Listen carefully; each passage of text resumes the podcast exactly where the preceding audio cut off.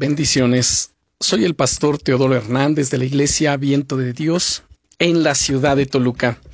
El devocional del día es Dios ya te ha perdonado. ¿Te sientes en ocasiones acusado por tus errores del pasado?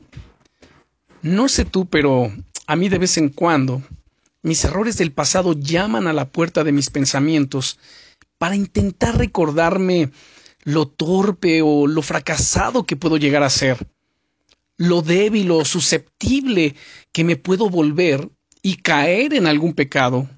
Recuerdo que cuando conocí a Jesús y le entregué mi corazón, mi vida fue totalmente transformada.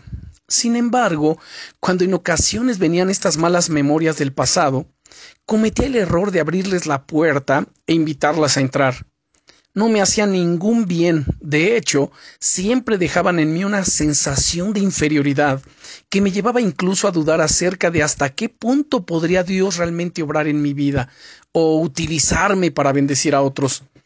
El Salmo 103 continúa diciendo en el versículo 3, Él es quien perdona todas tus iniquidades.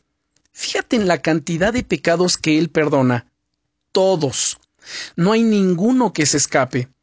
Quizá en el fondo de tu corazón te sientes aún avergonzado o avergonzada por ciertas cosas que hiciste cuando no conocías a Jesús o por pecados que aún te persiguen, es decir, que toleras en tu vida.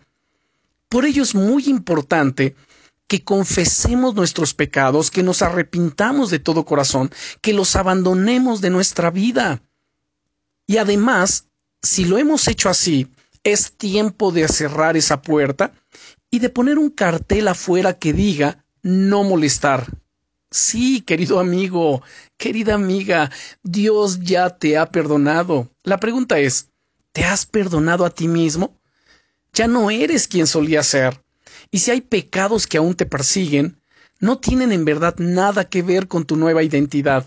En el nombre de Jesús, eres libre de los errores del pasado y de los pecados del presente. Abandónalos porque en Cristo Jesús tienes victoria para ser esa nueva persona que Él te llama a ser. En este día levántate en oración y cierra la puerta en tu mente a todas esas mentiras del enemigo que vienen contra ti para desanimarte. No las aceptes, no las dejes entrar, porque eres una nueva persona en Cristo. Dice segundo, eh, segunda carta de, a los Corintios, capítulo 5 y versículo 17, de modo que si alguno está en Cristo, nueva criatura es. Las viejas cosas pasaron, he aquí, todas son hechas nuevas. Oremos. Señor, te agradezco en este momento porque sé que tú me has perdonado.